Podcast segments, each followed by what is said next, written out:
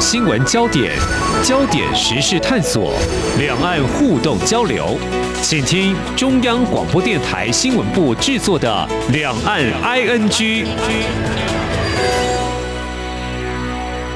听众朋友你好，我是黄丽杰，欢迎收听《两岸 ING》节目。我们三十分钟一起掌握新闻时事焦点。谈到工作会有不顺遂。投资做生意也是一样，除了有个人因素之外呢，大环境还有政策也有所影响。今天呢，我们一起来关心最近几个在中国大陆发生的事件，包括经营多年的台资连锁面包店，看来好像是无预警的歇业，到底经营出现了哪些问题？另外还有施工中的大楼怎么不盖呢？我们要谈的是中国烂尾楼如滚雪球般接连在。不少的省市出现，还有中国大陆的经济成长。那么在上半年只达到官方定出 GDP 增长百分之五点五左右目标的一半。中国大陆政府还有哪些应对策呢？好，我们接下来要连线中央社驻上海记者吴博伟来谈他第一手的采访观察。非常欢迎博伟，你好。大家好，各位听众朋友，大家好，我是博维。嗯，我跟一些大概两千年左右了，常驻中国大陆采访的台湾媒体记者聊过，也就问他台湾的面包在当地受欢迎吗？他就告诉我啊，还不错啊，因为我们台式面包口感融入西式的做法，而且叫中国大陆。嗯，还要创新。那之后呢？我想呢，在媒体大家也大概都有看到，像是八十五度 C 在中国大陆展店，还有这高档的五宝春面包，二零一八年也一度想在上海试水温，不过因为政治因素而作罢了哦。可见还是大有市场的哦。那么今天要来关心的这家面包店，听说是一家上海老牌的店家，而且是我们的一位台商哦。嗯，他把原本呢快要濒临倒闭的一家店起死回生了，但是现在传出是不是所谓的财务危机？现在有一些企业在上海了，因为慢慢的解封之后，他应该是准许复工，但是却没有营业哦。那到底经营出现了哪些状况？博伟在上海有掌握到相关的一些讯息，那么大致上的情况是怎么样呢？呃，对，我们这次看到的这家呃。面包店哦，它其实是大概是一九九三年的时候，其实大家在上海这边创立。那跟呃丽杰刚刚提到了台湾的面包店，台湾这种烘焙业，其实，在大陆这边受欢迎程度其实非常非常的高了。是问一些这边的朋友的时候，他们说，哎，他们可能小时候的时候会听到说，哎，是台湾的来开这种连锁面包店，他们就觉得说，哎，其实是一个品质的保证。那他们会觉得说，这些台资或台商开的这些面包店，可能面包的口感啊，或者面包的这种就是创新的变化，其实相对是比较多的。所以很多人都会提到说，哎，这边他们可能小时候真的有吃过一些，但不一定是我们今天讲到的这一家，但就这些台商面包店引入的这些面包，其实某种程度上可能是到这边的一些呃朋友们，他们可能小时候或者说成长过程中都会有接触过的一种回忆啊。嗯，所以其实这一次这克里斯汀这一个事件爆发之后，其实也蛮多的。呃，大陆这边的朋友，哎，蛮惊讶，说，哎，其实他们觉得以前这家面包店，呃，经营的蛮不错的，而且是店面其实非常非常的多。嗯、那它的全盛时期的时候，听说有超过五百多家的店。嗯、呃，我们后来查了资料或看一些公开资料，发现，呃，这家面包店它在最鼎盛时期，的整个在全中国大陆的，呃，连锁店面其实超过一千家，这其实是呃规模非常非常的庞大。但是呢，其实这几年经营状况看起来不是那么的好，就是它的整个。店面的那个萎缩程度其实萎缩的非常非常快了。那后来就是从一千家到到八百多家、七百多家。那其实他们前几年的时候，就其实有被他们的一些预付的一些服务呢，其实已经有先被示警过。那那个时候其实也有出来说做一些澄清啦，就是说其实并没有这样的事情。那我们这次看到这个事件，它大概就是从呃上海呃六月一号解封开始复工之后呢，慢慢的就有人发现说，哎，大家都已经开始复工了。虽然说可能刚开始的时候有一些店面的。复工的状况就没有像那种，比如说制造业复工那么快，但是呢，这些民生的或者说这些产业也在可能这一个月内呢，慢慢的恢复到比较正常一个状况。但是呃，在过去一个月内，就是好像完全毫无动静的这种感觉。那接下来呢，就开始有人在担心说，哎，它不是一家门市、两家门市，是几乎整个它的连锁的上海门市几乎都没有开门。嗯。那再来呢，就是他们的工厂，哎，也没有开门，也没有开始运作，开始就开始有人传出说，哎。那是不是出了一些什么样的问题？那很多人就会反映说，哎，我手上有买他们的这些预付卡，或者说这些就是预付的这些资金，先存了一笔钱在他们的那个会员卡里面。嗯，那你这些会员卡，哎，我钱都还存在里面，嗯、但是你店不开门，我这些东西，我这些钱就没办法用。嗯，结果呢，打了客服电话之后，也发现说客服都是没有人接，就是在语音的呃状况下转来转去之后呢，就断掉了。哦，所以呢，这个事情呢就是这样子层层层层层层这样堆叠之后呢，大概是在七月中的时候呢，这件事情就开始爆发了，大家就开始担心说，哎，这家店是不是哎经营不善了？那这样的情况之下，大家就开始很担心说，那我这些钱怎么办？然后再来的话，就是员工也出面来控诉说，哎，已经好几个月没有收到、哦、嗯薪资，嗯，对，然后又同时就是，哎，租这些店面给呃这家面包店的这些呃房东们呢，也只有路美这边也有去报道，所以他们也是好几个月都没有收到房租。于是呢，这样子的状况，大家就开始在担心说，哎，这家面包店是不是他们的公司企业已经出现了？财务问题哦，所以这件事情后来才在最近才爆发出来。是，那我想我们真的很关心，因为毕竟是台资嘛，哦，就说台商圈有没有知道他们相关的消息？其实我们说他是台资，其实应该是说他最早说是台商创立也没错，但其实后来创立台商他已经不是最大的股东，但他还是嗯呃在一家企业里面是担任有一些股东的角色啊，所以其实。呃，在台上确实，大家都多少还是会有听说到一些嗯消息啊，嗯、只是说我，像我那天问的这边的台商，大家说，哎，的确有听到说，好像他们有在找一些资金在周转，这样，但是呢，实际上到底内部的呃整个企业营运的状况怎么样，其实外面的台商他们也都不是那么的清楚，但是就是有听说过，哎，好像是在找钱啊，所以这可能也可以我们从间接去印证说，他们现在的确是面临到资金上比较吃紧的一些状况。嗯哼，好，希望能够撑过去。不过就是说，媒体从六月份开始就慢慢注意到这家连锁面包店的情况没有营业嘛。哦，那现在已经七月底了嘛，到底怎么一回事呢？是真的就这样子从市场上退出吗？还是说，呃，店家有没有做出什么样的说明呢？呃，对，因为其实我们大概看到这件事情发生之后呢，大概有两个方向。第一个方向是我们刚刚讲到的是说，哎，预付这个阶段，那其实像上海的预付卡协会的呃相关人员，其实有提到是说，哎，原本克里斯汀跟他们讲说，有宣布要在七月一日的时候恢复正常营业，但后来又因为疫情的关系，所以没办法重新开门。那所以其实在这个状况之下，上海的预付卡协会这边已经先把这家面包店的。整个商用性评的评价的评为就是，哎，第一级，那 A B C D 的 D 啊，意思就是说未准确发送发卡资讯或者说经营资讯，然后登上了所谓的事情名单，所以这个状况其实会让外界蛮担心的。但是呢，七月中舆论发酵之后呢，他们的公司七月二十一日的时候呢，突然间在官网发布了一些一份告知书，嗯，就讲说，哎，其实他们呃是受到因为 COVID-19 疫情影响，那加上说，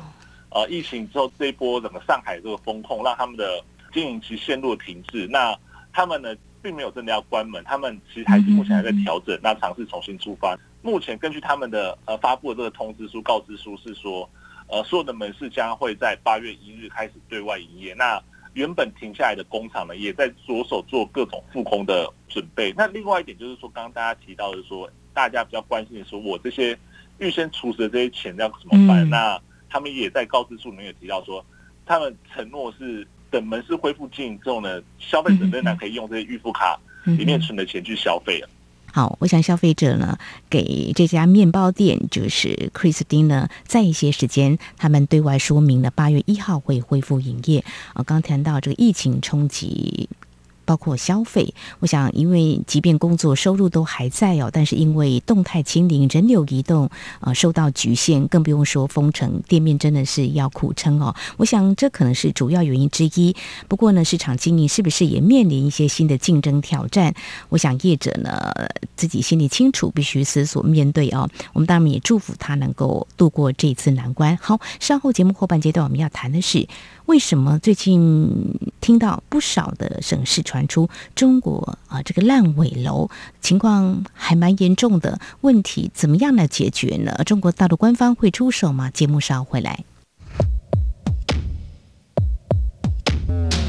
今天的新闻就是明天的历史，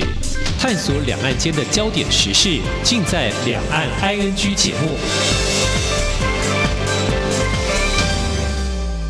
这里是中央广播电台听众朋友继续收听的节目《两岸居》，我们在今天节目当中连线。中央社驻上海记者吴波伟谈的都是经济方面的很重要的焦点。呃，接下来我们要谈的是这个烂尾楼。其实提到这个烂尾楼，台湾也有，不过应该是零星非系统性的啊。那么这几年被关注的比较多是有些工业区有这些情况，但是也随着台商回流，不但抢着盖，目前还出现缺工缺料。但接下来我们重点要把在中国大陆的房地产到底出现了哪些问题？我们之前跟博伟在节目当中还谈到，哇，中国大陆为了要让这个经济的成长呢，呃，能够力度大一点，还谈到房仲业者鼓励民众买房子啦，呃，来提振一下疲弱的消费市场，像是啊，使、出西瓜等农产品换房的这些等等招数。嗯，他最近呢，媒体却报道，这烂尾楼业主决定要停止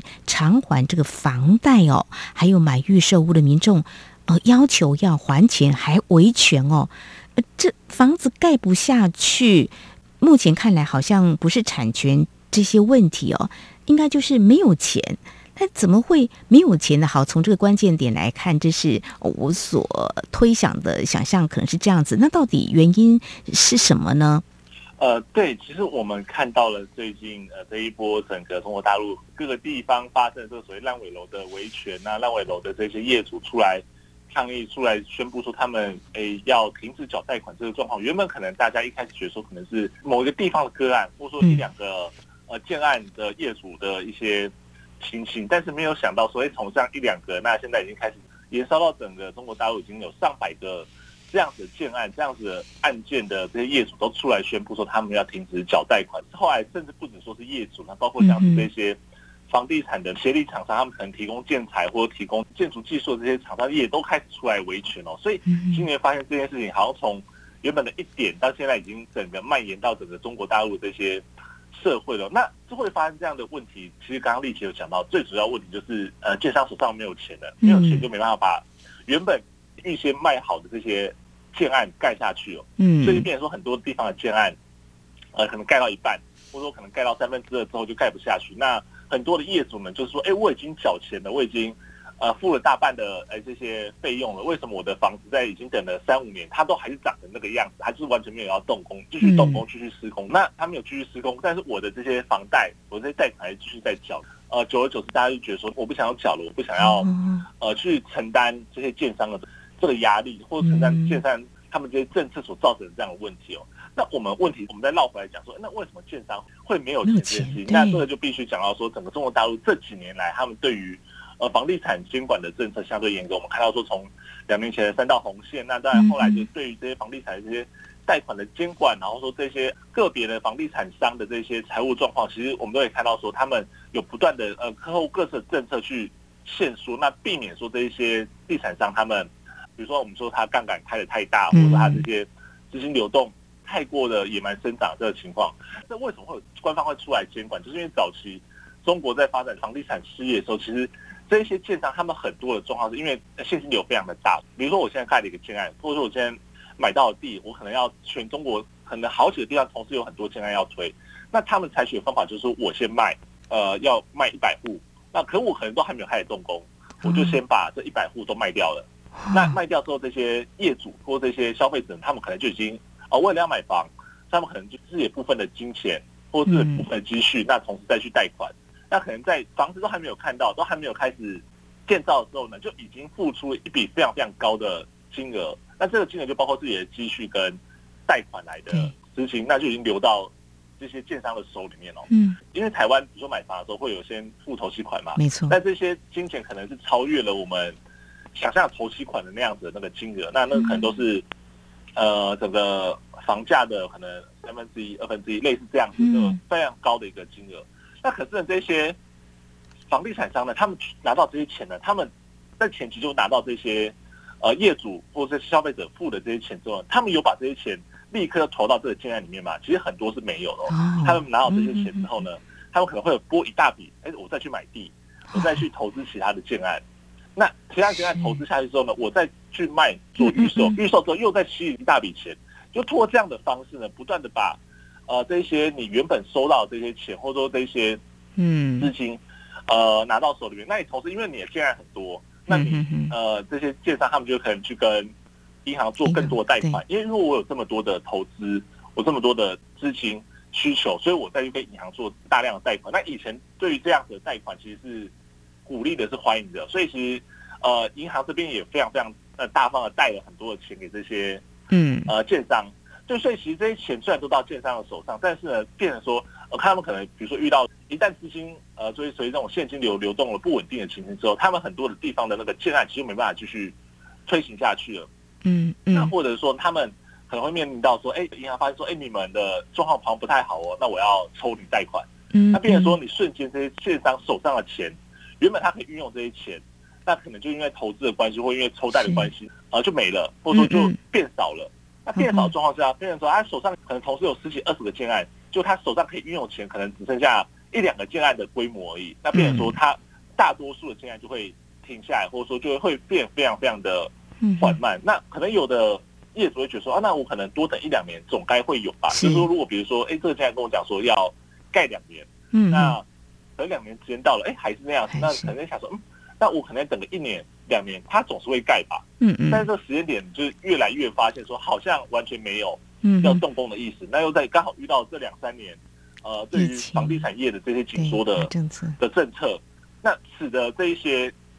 建商他们要取得资金，取得我们所谓的那一些流动性的资金，那又更加的困难。嗯。就是说，我们其实看到这个情形是说，哎，建商是不是没有资产？不是没有资产，他们资产都在那边，土地啦，然后或者盖到一半这些建案。他们资产其实非常多，他们最重要的就是因为手上没有可以流动的资金，没有流动资金就没办法去推动复工，没有办法去支付这些协力厂商的这些资金，然后甚至说人力的资金，导致说整个建案就是停摆。那一个、两个、三个，就是后来就发现说，哎，其实中国大陆大家所有的建商都在这样子玩的时候，嗯，全中国大陆就会发生很大量的这些各地的这种呃盖的参差不齐，或者说盖的有的可能刚盖好，有的可能是。盖到一半。的这些烂尾楼这么情形，那当有一两个人开始发生的时候呢，原本这些可能政府、地方政府会觉得说，我以前反正就是针对个案去处理，嗯，安抚这些业主，但这一次呢，就可能透过因为网络的串联啊，或者说因为大家真的都已经发现这个问题不太行了，所以只要呃，比如说某些地方的一些业主开始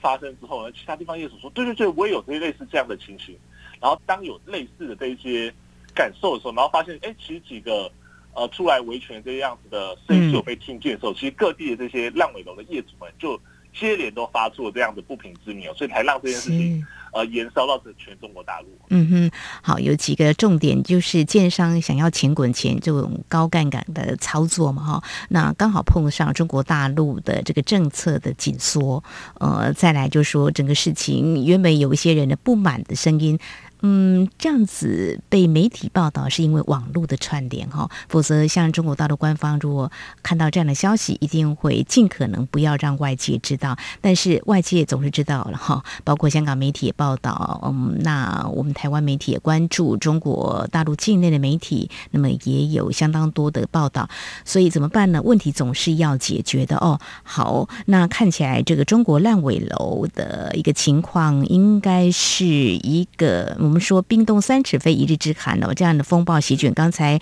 博伟也有提到，就说有不少的省市都有这样的一个建案哦。那我想对中国房地产跟所牵动的经济，应该是会有蛮大的冲击。我们常说房地产是中国大陆的经济的火车头，重点是政府应该是会出手解决，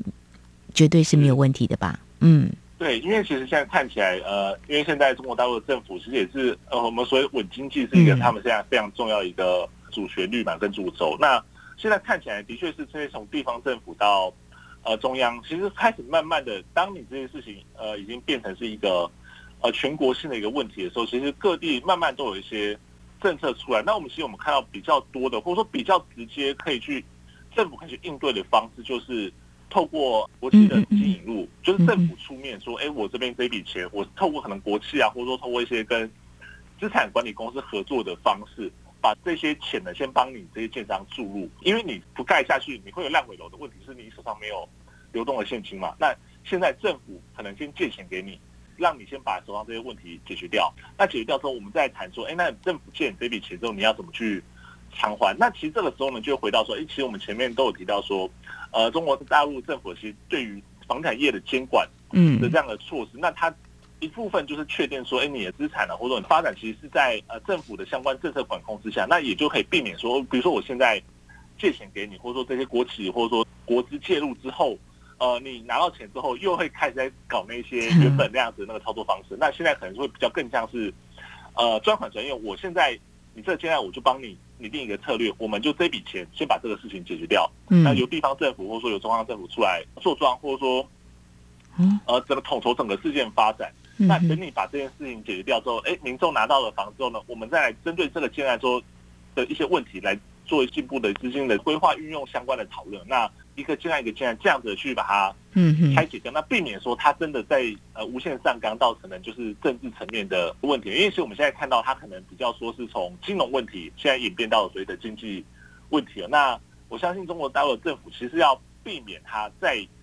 呃视线在不断的往上延烧，所以在这边会设一个停损点。那目前看到的话，就是蛮多的地方的呃他们的很直接的政策就是，哎，政府来介入处理。甚至说，哎，提供这些房地产业的一些纾困的措施啊，让他们其他负担相变比较小，之后你可以专心先去处理说你手上还没盖完这些建案，嗯，那甚至你先挪用一些原本的其他的资金处理这样的问题，那你原本的可能一些发展一些资金，那政府透过所谓的纾困的措施来让你可以维持营运，那同时又可以处理呃社会关注这些呃议题的热点。嗯嗯，大致上是这样。是，那么在台湾有不少的专家学者也相当的关心哦，中国大陆这次烂尾楼问题的爆发哦，总觉得还是会在短时间之内有一定程度解决。重点是在于二十大即将召开，中国大陆学者也有持这样的观点的吗？哦、呃，对，其实他们也会认为说，其实现在二十大在年底的时候将要召开，那在这么重要的一个呃政治型会议。呃，之前呢，其实这件事情应该是要被解决，所以其实在中国大陆这边一些学者的观点认为说呢，哎，如果你放任让民间去让这件事延烧，那它会可能会无限上纲。但是如果政府出面解决，或者是政府来介入这样的情形的话，可能在未来三个月内呢，这样的事情是可以被得到初步的解决。就是说，哎，至少这些我们台面上看到这些烂尾楼，他们都有一些呃施工继续复工的一些迹象，或者说甚至说，哎，搞不好可以。消落，因为其实很多的呃学者也提到说，其实蛮多的这些烂尾楼，它并不是真的完全都没有盖，嗯嗯，它并不是真的还还是空地，它可能已经盖了七八层，或甚至说已经差不多快盖完了，嗯，那现在其实这些快盖完的，你要投入的这些资金，或者说这些呃运营的这些经费，其实相对是比较少的，所以其实通过这样子的方式，先把这些呃烂尾楼处理掉之后呢，就避免它真正延烧到比较高的一些层级，那到时候我们都要。解决的状况其实也会比较困难啦，所以其实呃，学者这边也就认为说，哎，大概是两三个月内，他会解决，而且是一定要解决这样的一个情形。买房的民众呢，可以稍微安心哦。中国大陆的官方一定会解决哈，要不然这样的一个问题呢，在执政的成绩来看还是不光彩的哦。好，我们接下来看，如果官方顺利解决烂尾楼问题，也算是为这个上半年经济成长不如预期来止血哦。但下半年我们谈的是，哎，疫情如果受控，压力当然可以小一点，但是还有哪些力道可以加强呢？最后来谈这个刺激中国大陆的经济成长哦。因为中国大陆截至目前为止，知道他所公布第一季经济同比增长百分之四点八，第二季的经济成长啊，在日前公布只有百分之零点四，这远低于预期。所以，如何提振达到 GDP 增长百分之五点五的目标，投资基础建设应该是一个重点，但是一个新基建哦，在二零一八年的时候，中国官方好像我们提出了，最近被相关的单位又提到，未来会是一个投资项目。重点大概可能会涵盖哪些呢？呃，对，因为其实我们知道，就是说这些呃，在经济状况比较不好的情况之下，由政府出面做庄来投资这些方面，它是可以促进整个经济的活络，那同时也是创造所谓的就业机会嘛。早期的话，其实我们可以看到说，中国大陆这边的一些基建的投资项目，其实我觉得就会跟呃台湾其实很类似，因为通过一些可能是水利啊、嗯，环境或者说公共设施类似这样大家看得到的这种呃。硬体设施，你去投资，你去建设之后呢，借此来怎么促进整个呃社会的经济的脉动跟经济的发展？所以一直以来，这种说大型这种公共设施、公共建设都会被认为是在经济比较不好的时间，嗯，不不好的时候来刺激一个经济发展的一个手段哦。那其实我们也看到说，哎，中国大陆这几年其实也在想说，比如他们呃要力拼一些转型啊，一些呃智慧智慧城市，或者说这些所谓绿能城市这样的一个转型的政策，其实就会在。原本这些基建的，所以基础建设这些概念之上呢，就融入到这些所谓的数位化或这些绿能，把它融入到这些城市的规划里面。所以它这些比较呃智慧化的这种方式，其实大家也会觉得说，它是一个全新的这种基建的呃建设的方式。其实我们也看到这几年，哎，慢慢的中国大陆其实很多的城市已经开始接受随着这些新基建的这些建设。嗯嗯。那这些建设呢，它可能就是哎，大家可能最。呃，理解就是哎，可能一些什么智慧交通啊，或者说智慧的一些呃服务，让你直接可以改善你的生活上遇到的一些问题，然后让你很生活的方式其实更加的舒适或者更加的便利哦。但是呢，其实还是有一些呃智慧城市或者说这些所谓那种新基建的方式，它是比较针对管理阶层的一些决策，或者说这些比较民众比较看不到的地方。所以，其实，在推动这这些所谓新基建的部分呢，其实有很大的一个呃部分会有要沟通的方式，就是让民众知道说，哎，虽然说。这个基建盖下去之后，你短时间内，或者说你至少你没有办法看到它像我们比如说以前传统基建一样盖下去，就一定有一个东西在那个地方。嗯，但这个东西盖下去之后，它第一个它一样可以促进呃整个建设、整个经济发展；第二个它可以促刺激消费哦。嗯哼，所以它也是一样可以改善经济的的一些问题。但是其实我们也有提到说，哎，其实这样的建设它跟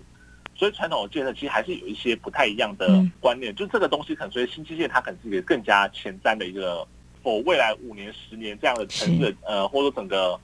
国家建设一个重点。嗯、但是呢，传统基建它是直接对症下，我现在经济不好，所以我必须要创造就业机会，我现在必须要创造消费的动能，所以才会有人在说，哎，其实新基建可能是一个理想的投资，但是它短期内。比较难创造出更多的就业跟收入啊。那以目前中国大陆这些面对到的情况，或者说目前希望说今年可以加强经济的复苏的话，其实这种传统基建，我觉得还是当前的主力。那现在看到的。